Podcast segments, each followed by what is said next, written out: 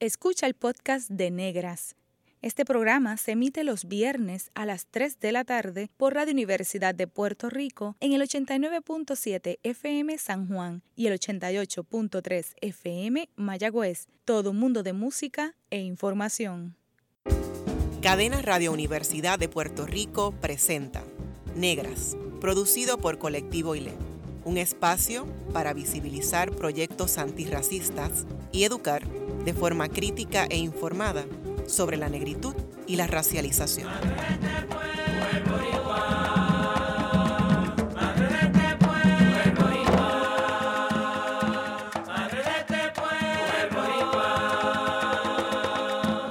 Saludos a toda la radioaudiencia que nos escucha a través de Cadenas Radio Universidad de Puerto Rico. En esta edición de Negras les saludan Barbarida Liz Abadía Resach y Cristina Carrasquillo Rivera. Para hablar sobre hip hop y negritud en Puerto Rico, nos acompaña el cantautor, psicólogo social comunitario y comunicador, Huelmo Romero Joseph. Bienvenido a Negras, Huelmo. Pues saludo, gracias por la invitación, Cristina, Bárbara. Un placer estar aquí y listo para lo que venga. Vamos allá. Huelmo es colaborador también de Colectivo ILES, así que para nosotras estamos en familia aquí. Eso es así, sí. Huelmo Romero Joseph posee un bachillerato en psicología y una maestría en comunicación. Es profesor de la Universidad de Sagrado Corazón, cantautor de hip hop, comunicador y director del laboratorio de medios de Boys and Girls Club del residencial Llorens Torres. Así es, así es. Muchas, muchos sombreros, muchas cositas haciendo, pero me gustan, así que estamos bien.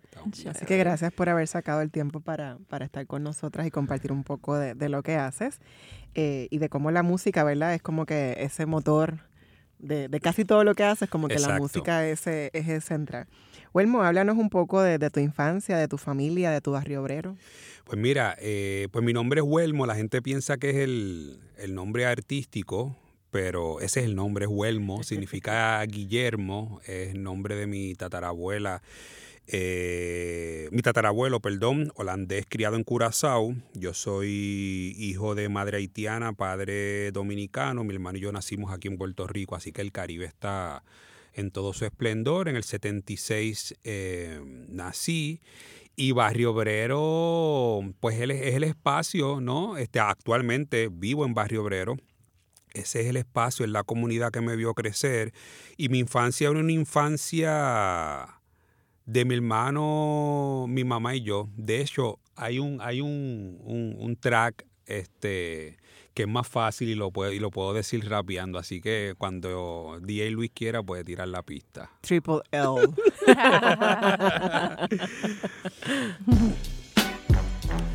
sí. W-E-L-M-O, Elmo. Ya, y como dice, ja. Este es el concepto pa' tontón, no apto que aquí propongo. Sabroso cual bilongo de Tomasa, a raya de mi casa el septiembre mantengo. Era septiembre del 76 en Barrio Obrero. Gritos de una bella antiana llegaban al cielo. Entre sus piernas de placenta, la placenta que anunciaba la llegada este mundo de un gran rapero. De mi infancia queda una memoria vaga, era una época donde el pai faltaba y la madre era padre, hermana y fulana que corría al CDT en la madrugada cuando infecciones de garganta se presentaban, cuando a mi hermano la fatiga el pecho reventaba. Ella era la que estaba cuando lágrimas bajaban por la aguja del doctor que mis nalgas visitaba, es que mi boca es ventana a mi pensamiento. Del momento en que me encuentro siempre en crecimiento, fundamento que el cimiento, otro de este movimiento donde sobra el talento, cría y sentimiento al 100%, trabaja el disco duro de mi mente Agradezco a mis clientes, fieles oyentes. No me diga que no siente la respuesta en tu vientre al llamado del tambor en el occidente. We Elmo en negra representa siempre. Ja. Con Cristina en la casa, con Bárbara en la casa. Hablando del censo y la raza. We, eh, eh, Elmo, ¿qué te pasa? ya, ya estamos por estamos por ahí.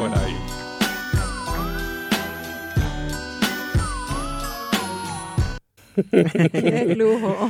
quedamos así como ya. Sí, me quedé en un Sí, eso, eso, fue, eso, fue, eso fue un medio pocillo, un medio pocillo.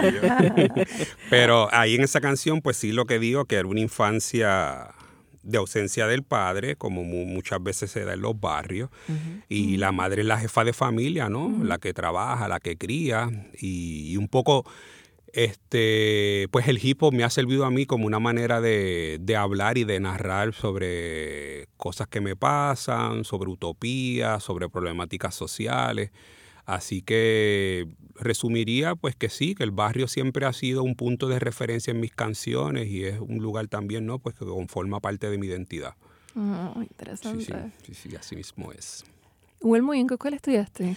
Yo estudié en San Colegio San Juan Bosco en Cantera. Este, de allí yo me gradué, la Orden de los Salesianos, este, de, de, los colegios que hay allí en el área, Cantera, Barrio Obrero, este, Las Monjas, Villa Palmera, este, Palmera, alias Limítrofe. Y ahí yo estudié, ahí me gradué hasta, hasta cuarto año. Estuve de quinto a cuarto año y luego entonces con estos programas como Upward Bound uh -huh. este, y Talent Search, pues entonces entré aquí a la Universidad de Puerto Rico, recinto de Río Piedra. Ahí hice okay. un bachillerato en psicología. ¿Y qué significó para ti entonces entrar a la Universidad de Puerto Rico? Pues mira, estuvo, fue bien interesante porque yo entré en el 94, todavía 94-99, y cuando yo entré, eh, era esta, esta tensión por venir del barrio. Uh -huh. eh, recuerdo que tenía un coro que decía, aquí me encuentro solo y feliz, desde Barrio Obrero viajo hasta la Yupi, con mis socios Ángel Suárez, Raúl y David, no brincamos los portones, tenemos ID. este, porque era esa cuestión de llegar y venir al barrio, ver personas negras en el, este, aquí en la universidad, este, con afro, con trenza, y era como que todo ese choque, y, y, y, yo de todo escribía, ¿sabes? De hecho, yo entré aquí por naturales, yo quería seguir los pasos de mi hermano, que siempre le gustó la medicina, pero en las clases de precálculo yo lo que hacía es escribir letras, así que las notas, este, sabemos cuáles eran, y un día siempre hago esta anécdota, tomé clases con una profesora mm, que se llama Wanda Ramos Vaquero, introducción a CISO, ya. Yo dije, esto, ciencias naturales no es lo mío. Vámonos para psicología y por ahí entonces estudié, estudié psicología y ahí me gradué de bachillerato en psicología.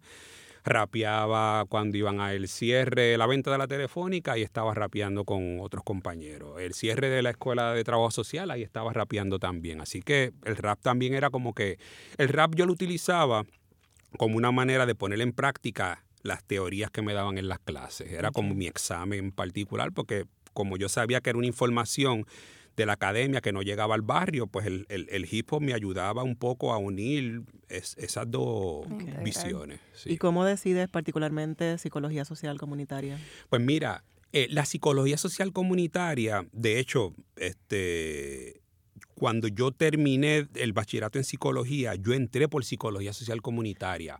Para maestría. Para maestría. Ah, okay. Pero eh, por alguna razón, no sé, estaba todavía como que siempre yo tenía como que ese, ese, ese roce y ese tranque entre academia y calle. Era como, uh -huh.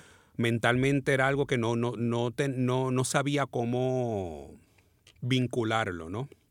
Así que esa maestría yo no la terminé. Ahí es que me llaman para ser parte del especial del Banco Popular, que fui entonces un rapero que iba hilvanando la historia del especial llamado Raíces, que era sobre la bomba y la plena, y entonces ahí fue que yo caí en, la, en, en el escenario público y eso me llevó y dije, oye, oye las comunicaciones que a ti te gustan, te gustan uh -huh. tanto. Entonces ahí fue que hice este, me hicieron el llamado para trabajar en el Canal 6 en Cultura Viva y luego este, hice mi maestría en medios y cultura contemporánea en Sagrado, una maestría más teórica sobre los medios, pero uh -huh. que ya yo venía haciendo cosas comunitariamente y, y, en la calle, así que entonces pude como que confabular todas esas visiones. Okay. Okay.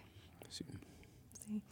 Eh, a nivel de maestría, completaste estudios en comunicaciones en la Universidad de Sagrado Corazón. Exacto. ¿Cómo pasas a la psicología, eh, de la psicología a las comunicaciones? Pues en las comunicaciones veía en los medios, como tuve esa oportunidad de casi cuatro años en el Canal 6, veía lo importante que eran las comunicaciones. eh, y decidí entonces hacer una, una, maestría más en esa, en esa área, ¿no? Como, como este espacio, porque yo siempre he estado comunicando pues a través de la música, así que se me hacía más, se me hacía más, como más natural hacerlo. También pude haber hecho psicología social comunitaria porque ese era el área que yo estaba estudiando y pude haber trabajado en, en, cualquier espacio, pero las, comunicaciones me, me, llamaron más la atención en ese momento por tener esa experiencia, como dije, en el Canal 6, la exposición que tuve en, en ese producto cultural llamado especial del, del, Banco Popular, y, y eso fue lo que me llevó al cambio.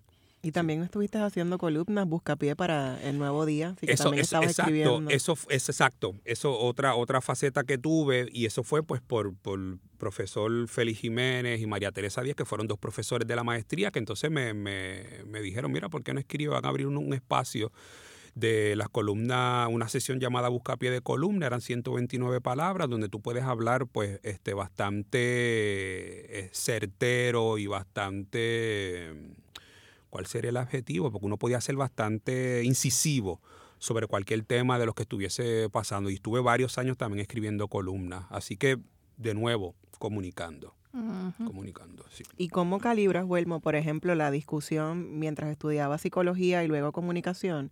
¿Cómo calibras la discusión de la racialización en Puerto Rico desde esas dos disciplinas?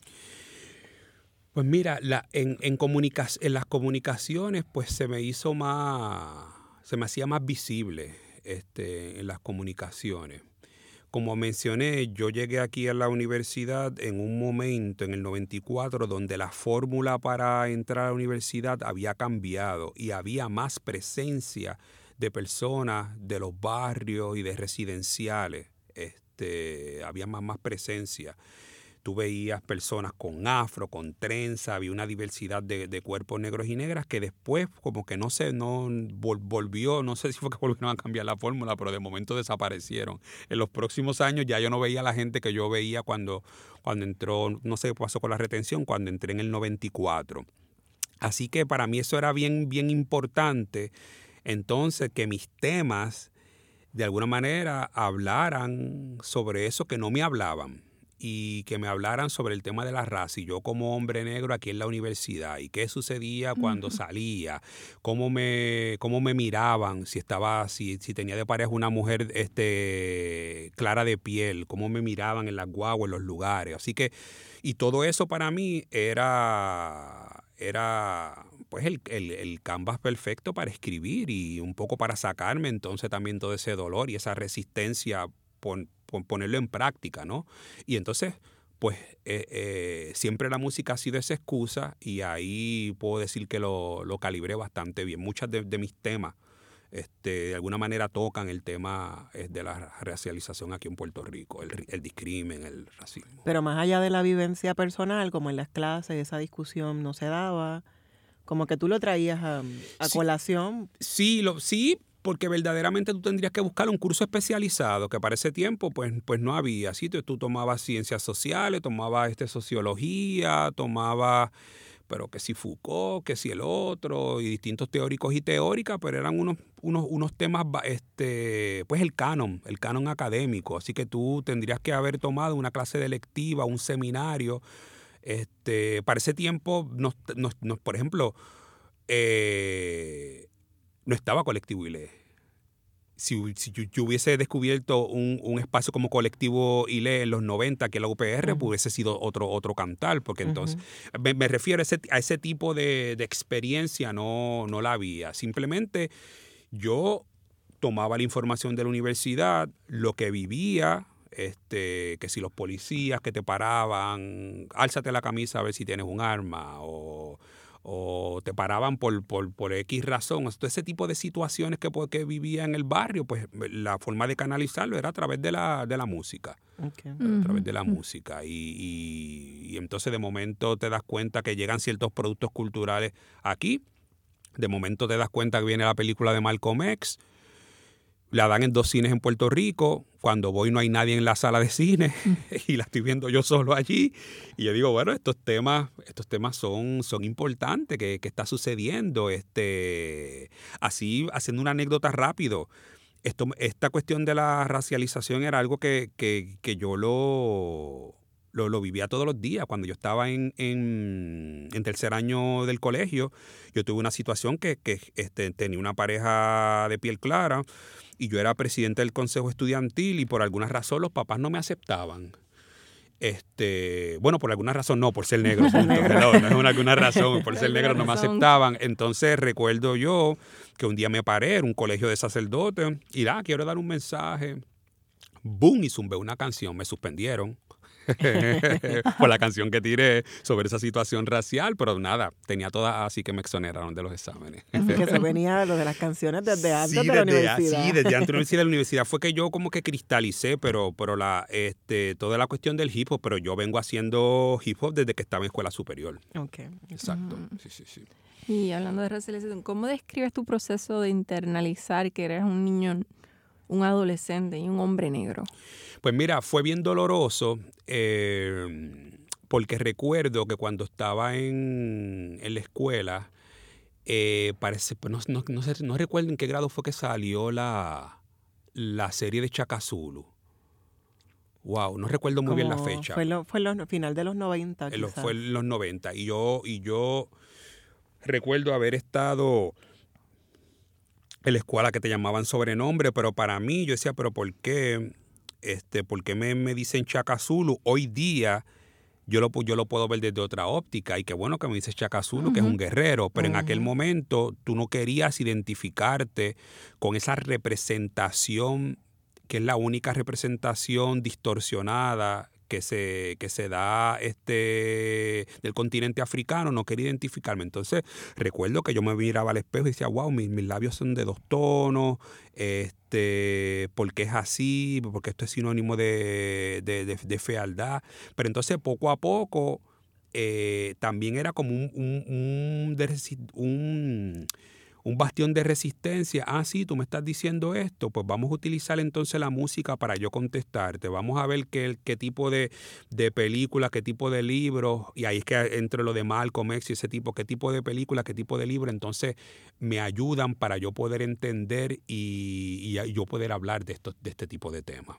Wilmo, estabas hablando de mm, algunas anécdotas de, por ejemplo, que la policía te paraba, levántate la camisa, etcétera. Eh, y esa canción que cantaste en tu escuela porque te rechazaban los padres de una compañera que tenías en ese momento. Eh, ¿Cuáles son algunas de las reflexiones que tú puedes hacer de esa intersección masculinidad o masculinidades y negritud? ¿Cómo, cómo combina eso? ¿Cómo, ¿Cómo tú lo analizas? ¿Cómo lo ves? Pues mira, te, voy a hablar exacto de, de, cómo lo veía en aquel momento. En aquel momento era una mezcla de furia, eh, porque tú entendías que tu presencia, tu existir en los espacios públicos causaba roce, ¿sabes? Porque entonces quiere decir que tú como hombre negro tienes unos, según la, ¿no? Según esta sociedad, este, una sociedad racista, y vivimos en una colonia racista, ¿no? O sea, parto de esa premisa. Eh, entonces, tu cuerpo y tu, y tu existir se, está para unos espacios, para la cancha, o sea, pero cuando tú te sales de esos espacios donde distorsionadamente e históricamente te han invisibilizado, pues entonces hay un problema. Y ahí es que entonces se daba la situación. Cuando yo, por ejemplo, este, iba a las tiendas, ¿sabes? Al día de hoy, a mis 43 años, yo todavía puedo entrar a una tienda y cuando salgo siento como una incomodidad como si fuese a sonar el, el detector. El detector. De... Y yo sé que no tengo nada, yo sé que no he comprado nada, pero siento esa, esa como que bien, bien loco, es como internalizado, como que, te, ¿sabes? Yo no tengo, déjame, yo no tengo nada, este, ando con mi bulto qué sé yo, pero lo siento, ¿no? Entonces, toda esa cuestión de que se van de, que se vayan detrás de ti y toda esa situación, entonces yo lo que hacía era, pues lo, lo, lo llevaba a la música, ¿no? Eh, y, por ejemplo, toda esta cuestión de la hipersexualización del, del, del, hombre negro también. Entonces, eso era otra cosa, que yo venía del barrio, era un hombre negro. Entonces, sujeto a esta cuestión de la burla, del miembro, del hombre negro. Entonces, ya cuando tú lo escuchas, lo escuchas, lo escuchas, llega un punto que tú este, o contestas todo el tiempo o simplemente lo internalizas y lo normalizas y como que uno como dice por ahí, uno pichea. Este, y a veces estaba con personas que, que, que, lo vivían y decía, wow, pero porque todo el mundo nos está mirando? Y yo como que, ay, mija, eso, eso, eso, es parte de mi, de mi, de mi diario. Y, le, y explicaba por qué era que estaba sucediendo eso. Y era que la gente te veía como que con un cierto asco, como un, una cuestión como que, pero este muchacho qué hace con, con esa persona?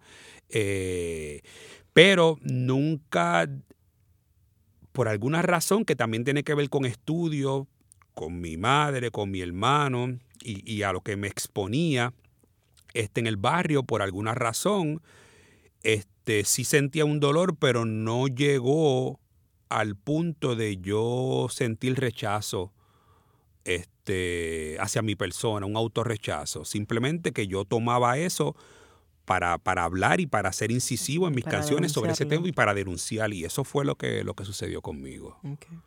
En breve regresamos con Negras y continuamos conversando con Huelmo Romero Joseph. Eh, en sintonía con Radio Universidad de Puerto Rico. Está escuchando el podcast de Negras. Este programa se emite los viernes a las 3 de la tarde por Radio Universidad de Puerto Rico en el 89.7 FM San Juan y el 88.3 FM Mayagüez. Todo mundo de música e información. Usted está escuchando Negras, inspiradas en la grandeza de nuestras ancestras. Les hablan Bárbara Abadía Resach y Cristina María Carrasquillo Rivera. Hoy hablamos sobre hip hop y negritud con Huelmo Romero Joseph. Huelmo, vas comentando sobre cómo mm, se manifiesta el racismo antinegritud, eh, particularmente hacia los hombres negros, ¿verdad? Con una violencia que quizás se, manifiesta diferente a, lo que vivimos mujeres visiblemente negras. Eh, entonces, ¿cómo tu madre, una persona haitiana viviendo en Barrio Obrero, eh, manejaba el asunto de tener dos hijos visiblemente negros? ¿Cómo hablaban de eso en tu casa, tu hermano y tú, tu mamá? Eh, no se hablaba como hoy día quizás se puede hablar por, porque ya hay, yo diría que la, la información está más expuesta. Simplemente nosotros sabíamos que había un orgullo por venir de donde veníamos, por tener nuestra herencia. Nosotros íbamos a la República Dominicana dos veces al año con nuestros familiares. La música que se escuchaba en casa era salsa, merengue, compaitiano.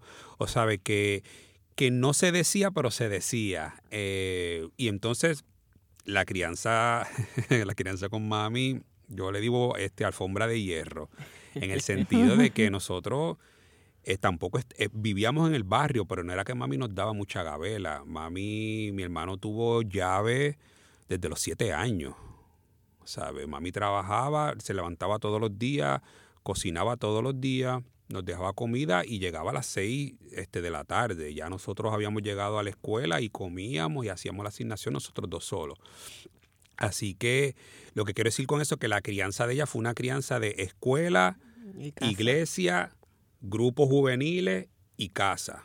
Y cancha de vez en cuando, ¿sabes? Así que conforme entonces uno va creciendo, que va pasando más tiempo en la calle, este, menos tiempo en la casa y te vas involucrando entonces en, en más actividades, ¿no? Este, como joven, pues entonces pues ella nos decía, este, ¿sabe? Como que tenga mucho cuidado, cómo está la cuestión de la calle, pero nunca hubo esa conversación, una conversación así sobre la cuestión racial. Este, simplemente nosotros sabíamos eh, que vivíamos orgullosos de lo que éramos y, vamos para adelante, ¿sabes? De hecho, yo viví, es que esto está bien loco porque donde ella se arreglaba, uno de los beauty donde ella iba era en la avenida A, eh, ahí en Barrio Obrero, la calle, mira como la calle 14, yo había, estaba el beauty, al lado había un taller donde yo todo el tiempo escuchaba percusión, gente tocando, pum, pum, pum, pam, pam, pam, percusión. Y ese era el taller del difunto Cachete. Ah, de Cachete Maldonado. De Cachete Maldonado. Él estaba ahí al ladito del, del, beauty donde mi mamá se atendía. Así que, nada, que, que, fueron experiencias en el barrio este y, un lugar hasta cierto punto protegido, porque en los barrios uno también puede pensar que lo puedes ver como una gran familia, ¿no? La gente se conoce, eso no quiere decir que hay también situaciones de violencia, claro que sí, pero hay como una gran familia, él es el hijo de tal persona y mami, ¿sabes? Y que hay tanto prejuicio desde afuera. Ah, sí, es una mirada. La gente de adentro, pues, pues qué bueno, pues no vengas para acá. Exacto, eso es otra cosa que yo, yo utilizaba mucho la cuestión de ser de barrio y ser eh, un hombre negro de barrio, un joven negro de barrio, también para intimidar. Cuando estaba en espacios donde, ah, si tú crees, pues pues yo como que me como que sacaba mi, mi flow a pasear, mi front, mi fronte y era una manera también un poco de protección, ¿no? Este, ok, estoy aquí, ¿qué pasó? Ahora vamos a escuchar la canción Raza del disco Bajo Batería.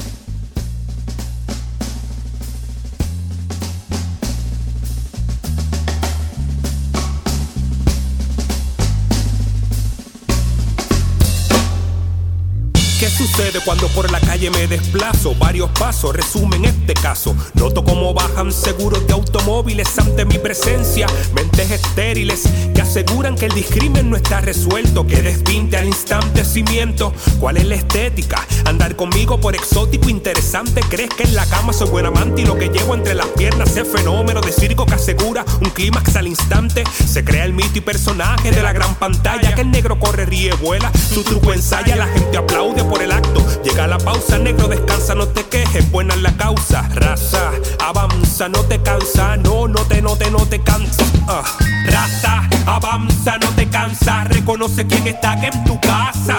Raza, avanza, no te cansa, come en tu mesa aquí las sobras te pasa. Raza, que siente, ser amenaza no es lo mismo que ser diferente. Raza, que sientes cuando el discrimen quema con carimbo caliente. Llego a una tienda de exclusividad y le avisan a la seguridad que de su ronda preventiva por la apariencia mía, pues el robo de mercancía puede ser mi habilidad. O qué tal si llego a un pop llamado Elite para la crema del país que se agite a quien aplique. Me dicen en la fila, esa ropa no se permite. Paones de algodón, allí es que entro en razón que ignorantes educados son peores que venerias. No presentan síntomas de fácil transmisión son y las agencias de talento buscando al especimen. Resultado de la trata del penoso crimen del hacendado que a su negra esclava manoseaba con fuerza y furia le entraba a captar, romperle el himen. Raza, avanza, no te cansa, no, no te, no te, no te cansa. Ah, raza, avanza, no te cansa, reconoce quién está aquí en tu casa. Raza, avanza, no te cansa, come en tu mesa aquí las obras te pasa. Raza, que siente, ser amenaza no es lo mismo que ser diferente. Raza, que sientes cuando el discrimen quema cual carimbo caliente. No recuerdas que en el especial raíz el alto por ciento de melanina dejó cicatrices. Por otro lado, no me explico ni me identifico con tanto negros y negras el porqué de diplo. Mi vida no es libreto de una escena broma. Mi sangre no es deleite de coliseo en Roma. Caribe negro que maquina en la noche se asoma. Luego golpea al capataz hasta dejarlo en coma. Y el castigo al cuerpo, la mente quien se doma. Cadena fina, la medida, lo último en la moda. Te cansa. Reconoce quién está en tu casa. Piel es oscura con cadena en cuello y tobillo. Olor a carne ahumada por la marca del carimbo. Suicidio en mente al instante histórico es el hecho. Que los tiraban por la borda si estaban enfermos. Dicen algunos que si hoy se seca el Atlántico de África hasta América se ve el rastro de huesos. ¿Cómo descubres lo que ya existe? ¿Cómo tú callas lo que ya oíste? ¿cómo descubres lo que ya existe? ¿Cómo tú callas lo que ya oíste? Raza, avanza, no te cansa, no, no te, no te, no te cansa. Ugh. Raza, avanza, no te cansa, reconoce quién está aquí en tu casa. Raza, avanza, no te cansa, come tu mesa aquí las obras te pasa. Raza, que siente, ser amenaza no es lo mismo que ser diferente. Raza, que sientes cuando el discrimen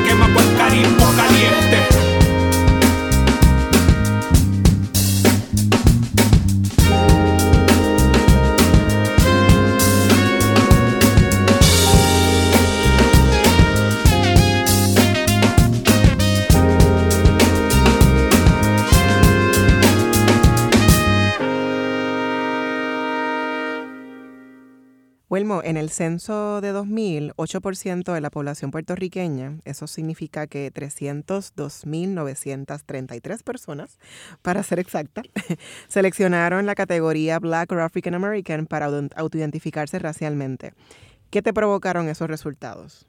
Pues mira, eh, ese, resultado fue una negación. De hecho, de ahí fue que salió esta canción llamada Raza, que en un principio se llamó 10.8, porque entonces hablaba sobre esa negación y sobre las distintas instancias donde se daba el racismo en los medios de comunicación, a mí como me sucedía en la calle, la hipersexualización, todas esas situaciones este, se trabajaban, ¿no? Y ahí te das cuenta, pues, lo, lo, lo importante que es la información, la falta, la falta que hace también este, la educación antirracista, porque nosotros como colonia sabemos que la colonia se monta desde, desde el racismo, desde la desigualdad de poder. Entonces, al ser una colonia, pues uno dice, bueno, pues como colonia, este, no en balde entiendo por qué se dan estas situaciones, pero no nos podemos quedar ahí, ¿no? Todavía seguimos siendo colonia, pero hay que romper desde la colonia, hay que romper con, con, con esta identidad distorsionada, con esta negación de la negritud, y no una negritud o negritudes, porque hay distintas maneras para, para de ser negro y negra, y no de la negritud este, enquilosada o cristalizada en un tiempo que tiene que ver el del momento de la trata esclava, sino la negritud en toda su manifestación diaria y cotidiana y contemporánea, en todos los espacios, más allá de la música, el deporte, la intelectualidad, el quehacer cultural. Y es bien importante porque en la medida que tú o que seamos invisibilizados e invisibilizadas, pues asimismo la identidad y la definición de identidad puertorriqueña siempre va a estar coja, porque nunca va a reconocer una parte esencial para su desarrollo. Y así que, pues, ¿sabes? Esa cuestión del censo, de nuevo, otra excusa para escribir. ¿Sabes? Eso es lo bueno de tú, de tú estar escribiendo lírica social, que tú siempre vas a tener un tema. tú, nunca vas a estar aburrido o aburrida. siempre vas a tener. Y no tan solo eso, es que la canción que canta 10 y 15 años atrás la vuelves a cantar. Eso es un poco triste, la vuelves a cantar 10 o 15 años después y te das cuenta que poco ha cambiado. Pero... Que sigue teniendo vigencia porque seguimos viviendo en un país que niega. Exacto, que lo niega, que y si lo presenta, lo presenta desde el chiste, desde la persecución, como hubo con Alma... Yariela. Yariela. Este, desde la persecución, que eso yo lo toco en, en, en, en, otro track que escucharemos después, Glory. Este, así que esto es una lucha constante yo sí les puedo decir que hoy día yo estoy tratando de, de, de, bregar a dos niveles. Primero, yo no creo en Puerto Rico como marca de país.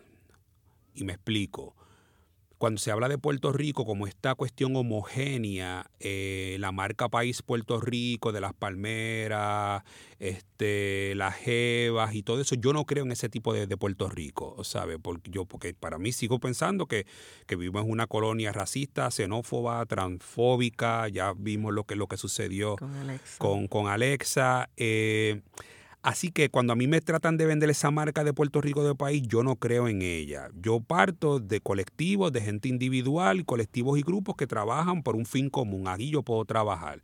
Así que siempre estoy en choque, siempre estoy este, chocando, ¿no? Este, con, con, con esa manera como se nos hace ver este, y yo sé que hay muchas cosas buenas, pero nos hace falta tanto y tanto y tanto por recorrer y tanto por, por mirarnos hacia nosotros y, por crear verdaderamente una, una sociedad justa. ¿Cómo describes tu producción musical Negro por Venir? Negro por Venir fue, fue una producción musical que al final, eh, wow, ¿qué te digo? Eh, Negro por Venir fue mi primera producción en el 2000. Y esa, esa producción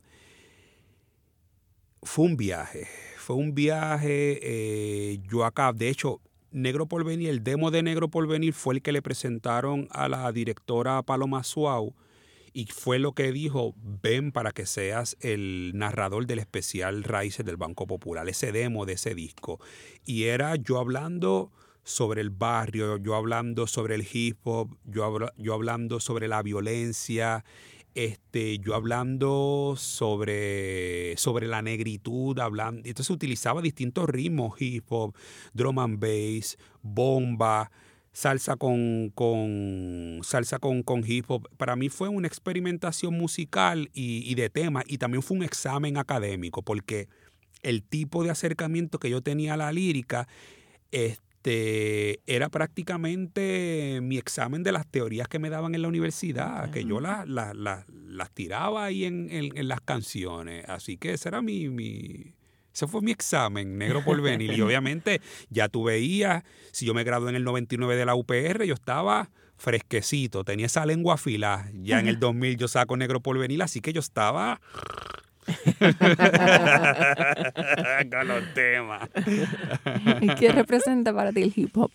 El hip hop para mí es, es, vida, ¿sabes? El hip hop y el, y el rap dentro del hip hop, porque el hip hop es una cultura más amplia, pero sí. el rap del, dentro del hip hop eh, es una expresión, es, es, para mí es, respirar, porque yo, el hip hop, uh, el, el, rap dentro del hip hop, al igual que la bomba, que la plena, que la salsa, música que nace en espacios invisibilizados, en espacios marginados, es una música, son músicas que que, tú hablas pues de, de, las distintas facetas de tu vida, pero que también siempre es una, son músicas que se ven eh, con un ojo siempre sospechoso. Así que qué mejor tú vivir desde la sospecha y dar a entender este, que tu presencia vale. Y el hip hop para mí, el rap dentro del hip hop es, es, eso, es contar historia, es el periódico, es la crónica,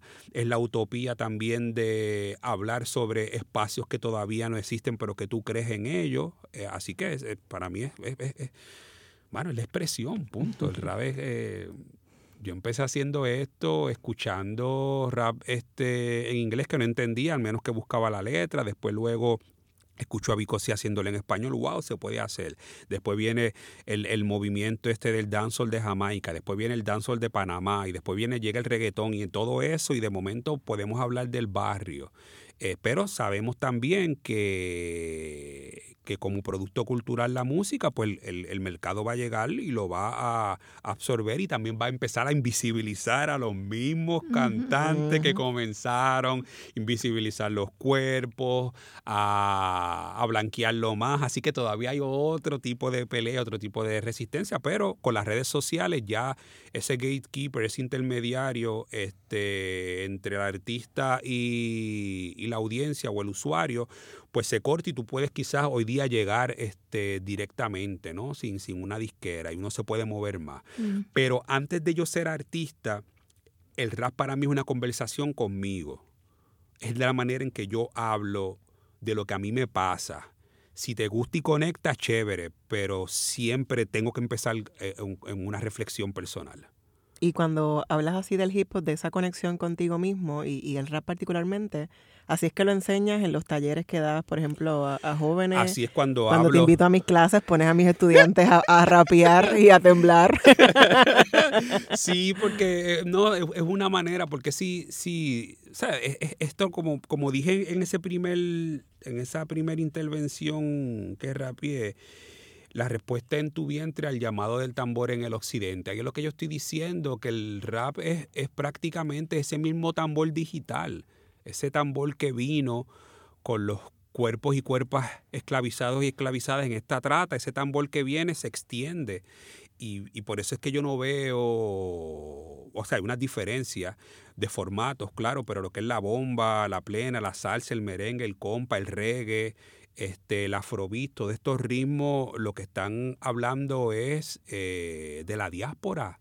Esa diáspora, cómo a pesar de venir este, forzada a este lado del mundo, utiliza, ha utilizado el tambor para, o lo sigue utilizando para seguir hablando este, sobre los temas que, que le competen. Recientemente formaste parte del New York City Labor Choir al incorporar tu música dentro de la interpretación coral de la canción Glory, compuesta por John Legend y Common para la película Selma. ¿Cómo se concibió ese junte? ¿Qué representó para ti cantarla en el Festival de Claridad? Pues mira, yo soy, yo, yo, yo, te confieso que soy una persona de una inercia bien fuerte. Inercia bien fuerte. Cuando a mí me, me llamaron, como que yo estaba medio dudoso.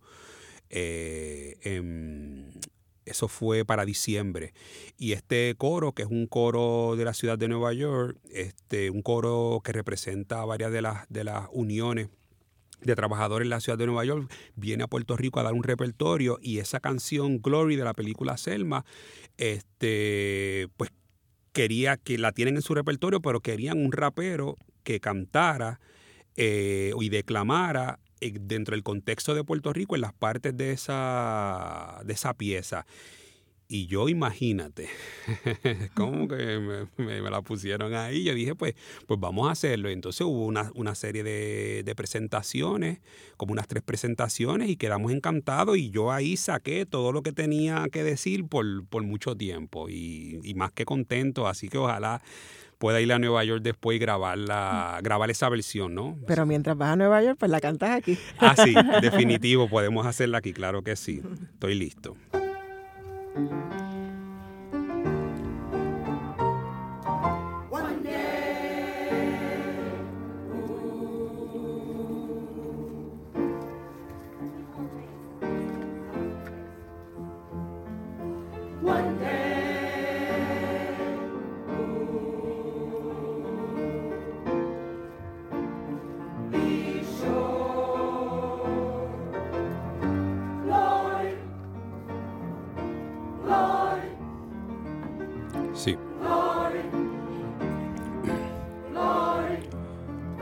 Gloria a las cuerpas que marcharon por estado de alerta, a pesar de leyes muertas, gloria a las manos que diseñan un presente mejor para toda la descendencia, gloria a la flecha envenenada que partió la coraza del colón en batallas de antigua fecha, resistir no es lo mismo que resistencia, permite que explique la diferencia, resistir en modo de vivir y existir y a consecuencia de esa lucha puedo hablar de resistencia de Peñuelas a Villa Cañona, Caño 2020, visión perfecta en esta colonia tuerta, gloria al Yaliera y otras niñas negras que reflejan dignidad y belleza en sus miradas, amen su existencia e intelecto y de este estado racista. No esperen nada. One day.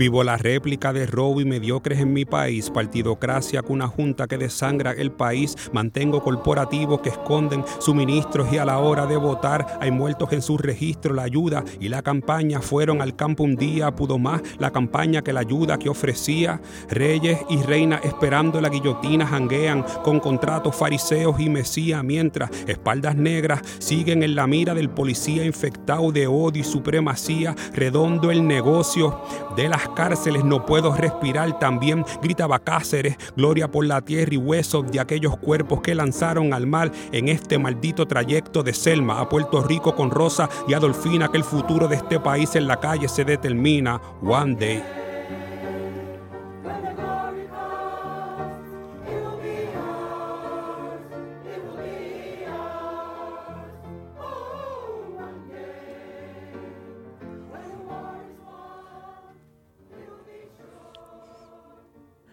Al regreso de la pausa continuamos conversando con el talentoso, creativo y polifacético Huelmo Romero Joseph.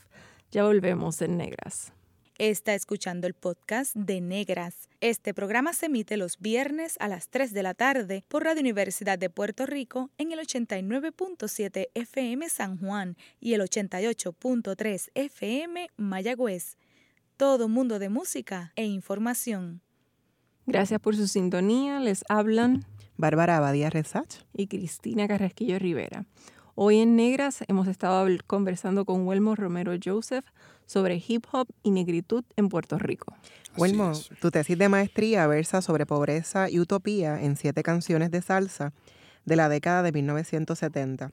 Ahí analizas eh, las letras de Lamento de Concepción, Pablo Pueblo, Pueblo Latino, Justicia, con los pobres estoy, para los caseríos y la pobreza y yo. Cuatro son composiciones de Catalino Tite Curet Alonso y estamos en el estudio Tite Curet Alonso. Así, que, qué mejor, ¿verdad? qué mejor manera de celebrarlo, ¿no? ¿Qué reveló el análisis de esas composiciones musicales? Pues mira, eh, en ese análisis de la, de la pobreza, la pobreza definida desde la, la carencia de recursos, pero también la carencia de oportunidades y libertades para tú desarrollarte como un ser humano íntegro. Pues entonces estas canciones me hablaban de nociones de pobreza, lamentablemente que eran nociones de pobreza que tenían que ver que la pobreza era culpa del individuo, eh, que, había, que había que dejárselo a una entidad superior para que lo resolviera y no atacaban la pobreza como un problema de desigualdad social, de mala repartición de recursos eh, y, aún, y sabiendo, partiendo de la premisa y sabiendo que Puerto Rico tiene uno de los índices más grandes de desigualdad. Mm. Así que tú puedes hablar de que no es que no hay recursos, es que están mal repartidos. ¿No? Eh, porque lo hay, pero simplemente están mal repartidos. Hay un grupo de personas que se está quedando con los recursos y no nada más me refiero a una cuestión estrictamente económica, sino que recursos culturales, este, recursos ambientales. Entonces, por un lado se nos da el discurso de que tenemos que ser competentes, pero competente, antes de tú ser competente en el mercado, tú tienes que educar y darle las oportunidades a las personas, a, a las personas de, los barrios, de los residenciales, de los espacios históricamente invisibilizados, tienes que dar los recursos para que entonces se eduquen y para que entonces tú quieras, si es que quieres utilizar ese término de competencia, que también lo pongo, lo pongo en tela de juicio. Pero entonces estas canciones me hablaban de la pobreza desde ese punto de vista donde la culpa recae en el individuo y no en el sistema donde ese individuo vive. La única canción, bueno, dos canciones eran un poquito, se salían de la norma y era Pablo Pueblo porque Rubén en su voz es, prácticamente le está diciendo, Dios mío, pero él lo está pendiente a la lotería y a los caballos, y esto es más que eso, la pobreza no, no, la puedes resolver con un golpe de suerte, esto es una cuestión que tiene que ver con movilización, y la otra canción que es, para mí la canción más fuerte es Pueblo Latino, para vivir así prefiero la muerte, ya eso te está diciendo, ok, esta situación, yo no puedo bregar con esta situación, que puede ser muerte física, pero también puede ser muerte social, yo no quiero participar de esto, yo tengo que buscar otra manera de participación. Eres padre de dos niñas, Loena y Eloísa. Así es. ¿Has conversado con ellas sobre su identidad racial? Sí, definitivo. Yo amo a esas niñas, a Loena y Eloísa, y esa conversación siempre ha estado presente porque siempre hay esa, ese miedo, ese miedo a que vivan lo que yo viví, más además de la de, la racialización también por el hecho de ser niñas que eventualmente van a ser mujeres. Hay unas intersecciones aquí porque sabemos que también, además de lo racista que puede ser la colonia, es misógina también. Vivimos en una sociedad patriarcal y machista.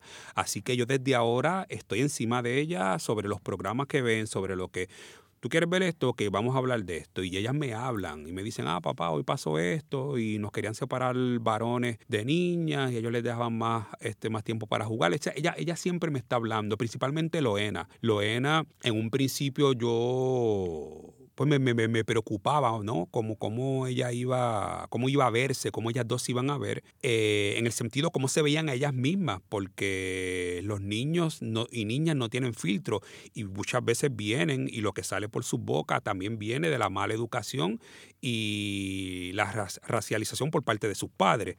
Así que el niño te va a repetir y yo como que vamos a preparar vamos a hablar de esto. Y al día de hoy ellas están también bien orgullosas este, de su herencia. Luena es una persona que hace meses atrás, de momento, dijo un día, ok, yo quiero aprender a hacer turbante O sea, la, la llevaba a distintas actividades. Este, yo quiero aprender a hacer turbante y terminó convocando a María Beatriz, a Kimberly y a Glorian para que fuesen a dar un taller de, turbante- de turbantes en la escuela. Y ahora no se, no se apea los turbantes, hasta me los lleva. Ya yo no tengo turbante y me los llevo y todos los días ella está con su turbante.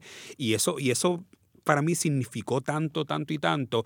Y eventualmente, si ellas deciden en algún momento de su, vi- de su vida alisarse el pelo, pues se lo alisarán.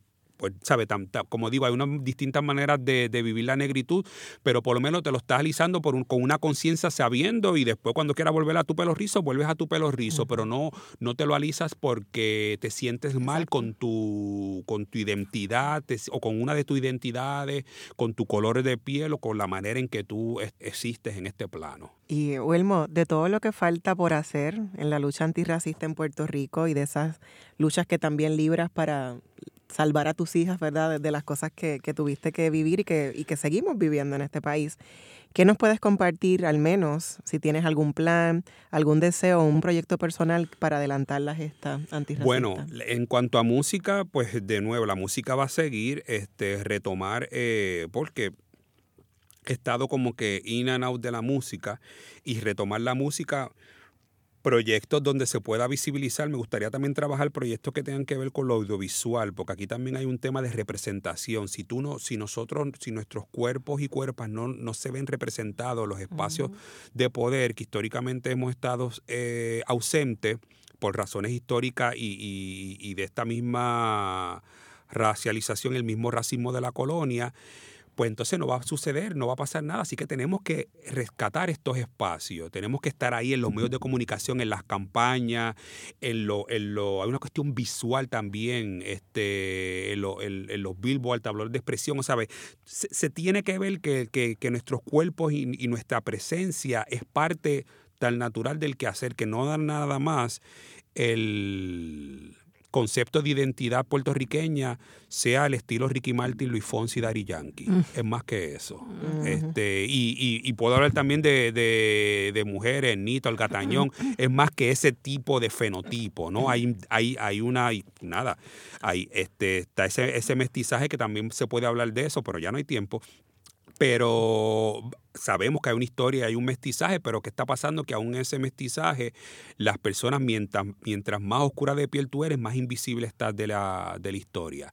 Y por último, otro proyecto importante que, que, viene por ahí este año, y, y voy a dar como que la, la primicia aquí, es que con mi compañero Siloé Andino y Glorian Sacha Antonetti, tenemos un grupo que se llama Afroversiva Sí. este, y nos acabamos de ganar este, una beca. ¡Wow! Este, ¡Felicidades!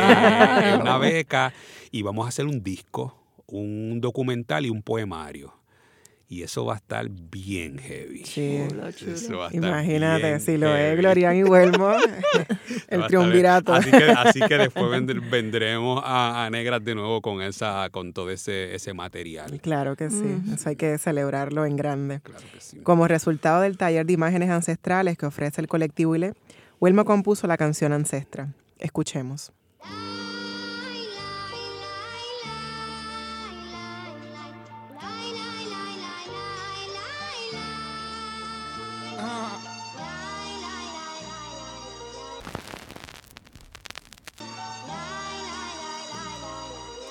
En el cuarto menguante de misión en Mozambique, llegué arrastrado a la factoría.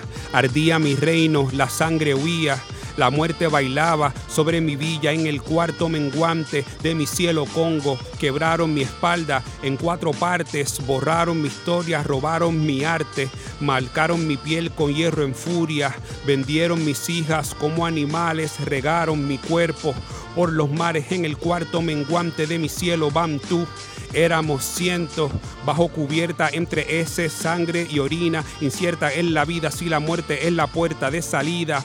Miles de años mi piel aún no olvida y se eriza cuando escucha la palabra ancestre en el cuarto menguante de mi cielo. Yoruba, escondí mis diosas bajo el yeso de dioses europeos de vacía mirada que no sabían mi lengua, no contestaban en el cuarto menguante de mi cielo en Borinquen.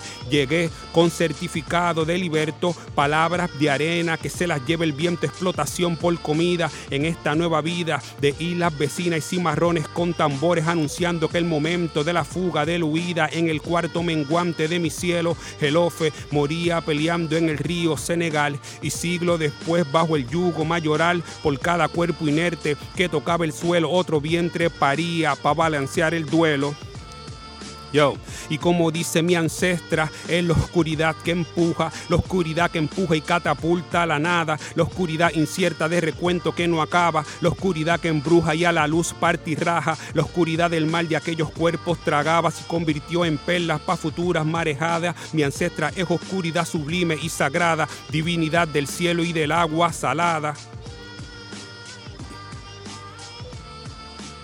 El remolino que arrasa y lo nuevo comienza, el fuego que se alza como punta de lanza, zancofa que voltea a recoger el fruto, ancestra no deje que vive en este luto eterno de no saber quién soy, de dónde vengo, he tirado la red tantas veces al océano, cuando recojo veo que nada tengo, no dejes que mi cuerpo se consume y desperdicie entre el semen derramado por pulsión que no se extingue, cuide mi cabeza, guárdame en tu regazo, protege mis hermanas de la muerte y su zarpazo, no quiero mis costillas como almohada pa' macana. No quiero ser la burla de chistes que no acaban, heridas que no sanan, ancestra. Que me resta pedirle que me cuide y sentirte en la mañana de un sol que erige y dirige mi atención al que me grita complejao. Mi complejo es no ser pendejo ni doblegao. Y tengo que gastar tanta energía para decir que el racismo existe, no es fantasía ancestra que se arrastra serpiente de pelo rizo para nunca olvidar lo que hizo el paraíso. Si prohibido es el fruto, me lo traigo y disfruto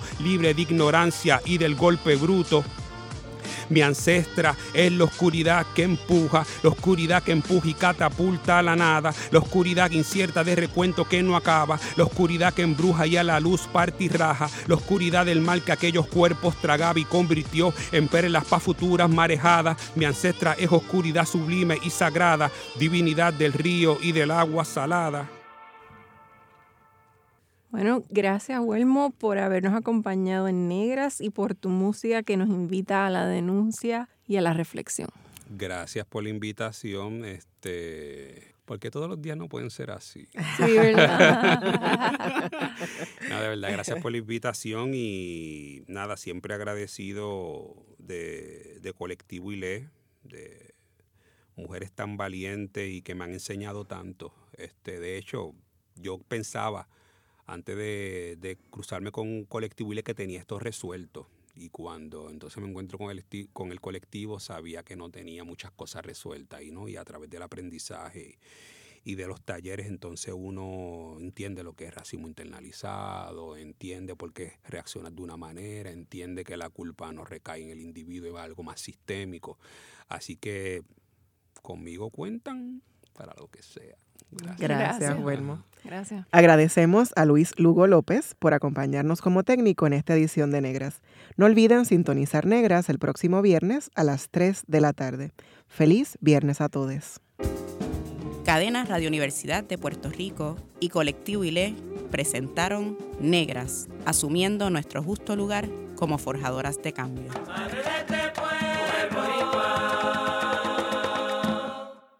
Acaba de escuchar el podcast de Negras. Le invitamos a que nos sintonice los viernes a las 3 de la tarde por Radio Universidad de Puerto Rico en el 89.7 FM San Juan y el 88.3 FM Mayagüez. Todo un mundo de música e información.